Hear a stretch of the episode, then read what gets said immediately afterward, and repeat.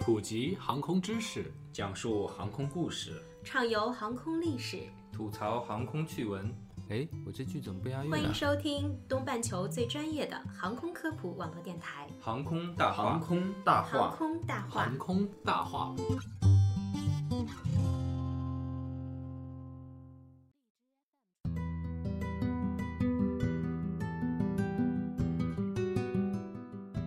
聊航空说大话，欢迎收听东半球最专业的航空科普网络电台《航空大话》。大家好，我是石头。大家好，我是黑人。相信作为航空迷啊，每个人心目中都有自己最喜爱的最佳战机。对，有的人可能喜爱的战机来自真实世界，有的可能是来自动画，但实际上他们的原型其实往往都是出自于真实世界里的不同的战机的款式。嗯，那不知道大家有没有想过，最差战机有哪些呢？这个平时一般想，大家可能都不会主动的嗯去想不会。去关注这些比较差的战机啊。是，但实际上有好就有坏。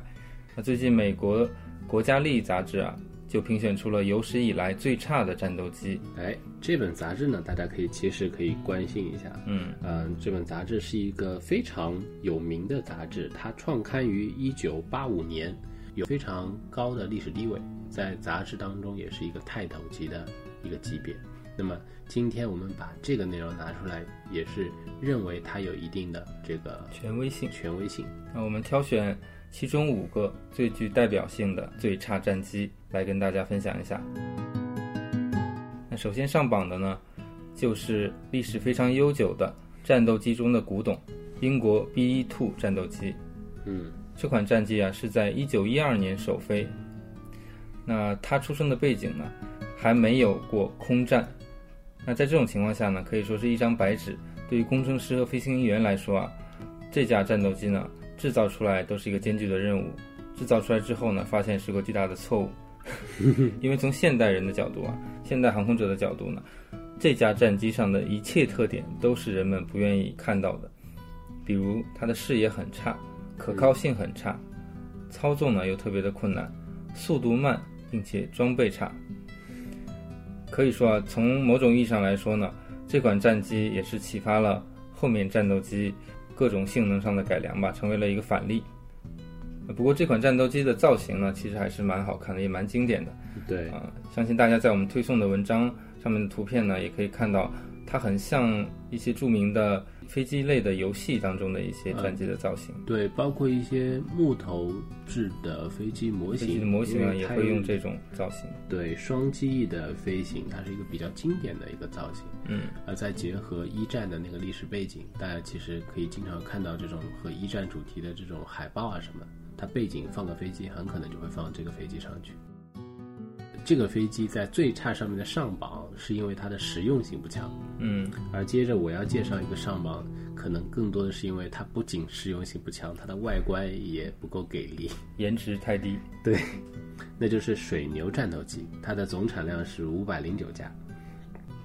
F 二 A 水牛战斗机呢，它是在太平洋战争爆发前美军装备的两种主力的舰载战斗机中的一一种。一九三七年十二月完成了首飞。用百度百科上的话来说呢，F-2A 的外形是极为丑陋，短粗的筒形机身上呆板的插着毫无变化的长方形平直机翼，翼根处也没有任何的过渡，确实这个就像一个用粗糙的简笔画画出来的这样一个造型。嗯，法国著名飞机设计师达索曾经说过一句话，就是性能优秀的飞机，它的外观也一定是很漂亮的。这个法国人的评价一般都比较浪漫啊，嗯，而水牛式战斗机呢，刚好就成为他这句话的一个反例。但他说的对吗？其实也不全是不无道理的。嗯啊，呃，我们看他在二战中的表现，也可以说是让人大跌眼镜。他最有名的一次战役啊，是在中途岛海战中。照理来说，中途岛海战是美军打了胜仗，日军打了败仗的一个转折性的经典战役。嗯，这款飞机参加了这场中途岛海战，理应被载入光荣的史册。可是他恰恰在这个胜利的战争中打了一场十足的败仗。当时呢，二十六架海军陆战队的水牛战斗机和少量的野猫式战斗机，呃和日军的三十六架零式战斗机交锋，结果一个损伤比是其中的十七架被当场击落，七架受受伤，只有两架安全返航，而日军的零式战机无一损伤，完全是一边倒的形式，打了一个二十四比零的损伤比。太惨了。是啊，啊，由此可见啊，这个他为什么会上榜，也是也是名副其实啊，名副其实的最差战机，从性能到颜值 都比较差。没错。那刚刚提到跟水牛战机同时服役的一款经典战机，德国的 Bf 幺零九战斗机，它在欧洲二战战场上的一个主要的对手就是苏联的拉格三战斗机。那这款拉格三战斗机呢，也上榜了我们最差战机。一九四一年德国入侵苏联的时候呢，拉格三就是德国的主要战斗机。那我们其实知道，德国在苏联啊是打了败仗的。嗯那么拉格三呢，又是这个苏联胜仗中的这个失败者啊，就跟刚刚水牛的情形比较像。嗯，那么飞行员呢，把它戏称为上了漆的棺材，也可见这款战斗机的战绩有多差。那么这款战斗机主要的问题在哪儿呢？它是苏联当时对拉格一的临时性的一个改进，当时空军呢突然要求把航程从八百提高到一千，改进后的原型机在原来笨重的木质机身上，啊，可以说它的发动机的功率就显得明显的不足，速度慢，机动性差，包括机载的武器装备也不得不减少，嗯，那这些都决定了这款战斗机在战场上的表现肯定是比较差的，嗯，所以是赶鸭子上架，在战争年代没有办法。并且这款战机呢在生产上对质量的把控也严重的不足，送到前线的飞机性能比原型机还要差很多。在最大平飞速度这一项上啊，有些飞机的速度比技术手册上面低了足足四十公里每小时。嗯，那它和其他苏联的战斗机相比较呢，也是有它的优点，就在于它的机身比较坚固，因为重嘛。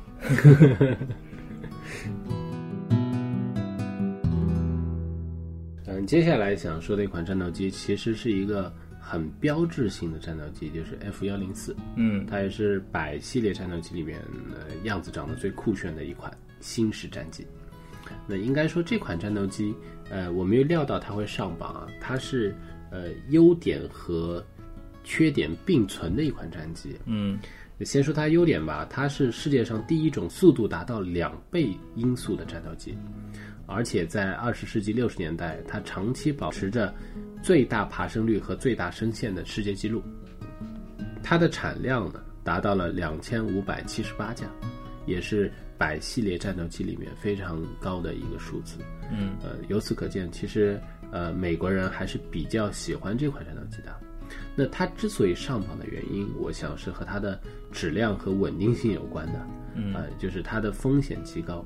它的首先大家都知道它的事故率很高，它的绰号也很多，比如说飞行的棺材啊，载着人的导弹啊，还有一个非常有名的称呼叫做“寡妇制造者”。这个帅气的名字背后，可以想想看是多么惨烈的一个情况啊！嗯它的事故率每十万飞行小时就有三十次的这样一个事故。呃，加拿大服役的 F 幺零四呢，有超过百分之五十都是因为坠机失事的，德国呢也有百分之三十。大家可以看到它的这样一个黑暗的历史。嗯有一种说法是，F 幺零四的造型本来是把它设计成一款火箭，啊，结果加上两个机翼就变成了飞机。这都是在说 F 幺零四的风险，也可能是因为这些原因导致它上榜的。嗯嗯，还有一个特点啊，这可以额外的说一下，就是它的机翼的设计特别有意思。它的机翼前缘的厚度只有零点四一毫米，而且是用一种呃非常坚固的实心钢板用铣削加工的工艺制作出来的。说它这个厚度是可以当菜刀来切牛排，并且做过相关的实验。确实很锋利啊。嗯，大家可以看一下这个飞机的图片，来感受一下。这款飞机还有一个载入史册的瞬间是它的飞行表演，它是世界上唯一一次完成 Touch Roll Touch 的战机。这个 Touch Roll Touch 啊，就是飞机在起飞以后马上做一个三百六十度的旋转，然后降落到地上，一气呵成。这个动作只有一位飞行员完成过一次，他的名字叫做比尔温格达。之后呢，所有尝试的飞行员都在飞行表演中出事死亡了。然后这个动作就因为太过危险，被禁止在飞行表演中使用了。寡妇制造机名不虚传，实至名归。嗯。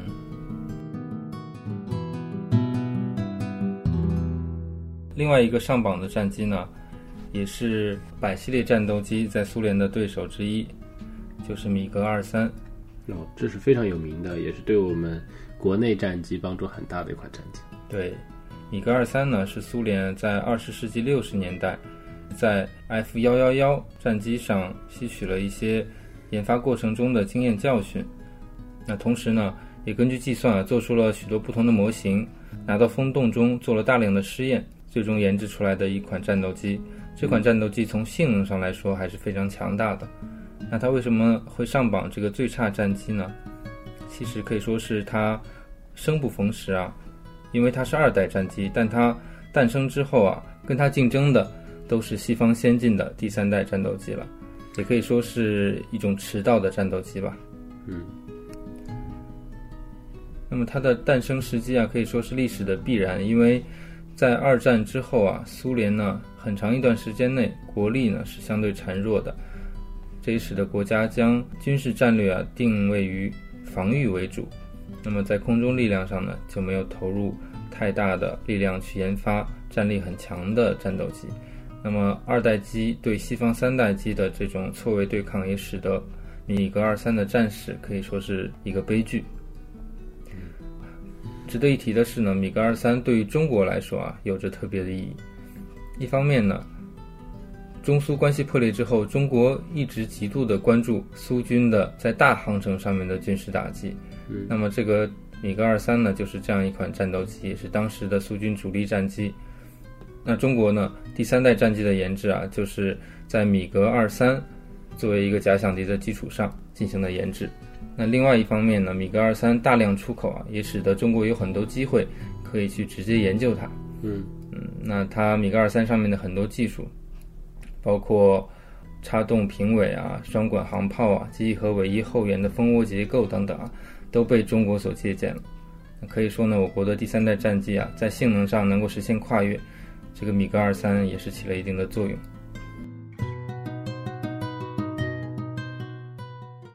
这五款最差战机呢，其实也不是说它性能有多差，或者说它的战绩有多差，那只是说呢，它在历史的原因下都有一定的缺点，嗯，也可以说有一定的争议。不知道呢，听众朋友们对这几款战机有没有自己的见解，或者说有没有你觉得啊没有上榜，但是也非常差的或者非常有争议的战斗机，也可以留言跟我们交流。对，没错，呃，其实我们呃应该说战机这个领域也并不是我们非常擅长的业务范围本身啊，不是我们最聚焦的业务范围，但我们希望呢，在通过。呃，这这一期节目能够给大家起到一个推荐的作用。如果大家对战机非常感兴趣，不妨可以看一下这篇文章。有不同的意见，也可以欢迎在微信留言区跟我们互动。嗯，好，那本期节目就到这了，感谢您的收听，我们下期节目再见。再见。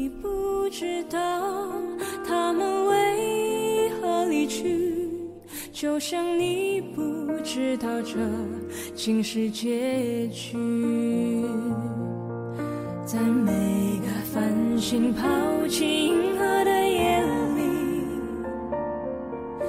我会告别，告别我自己，因为我不知道，我也不相聚。之间的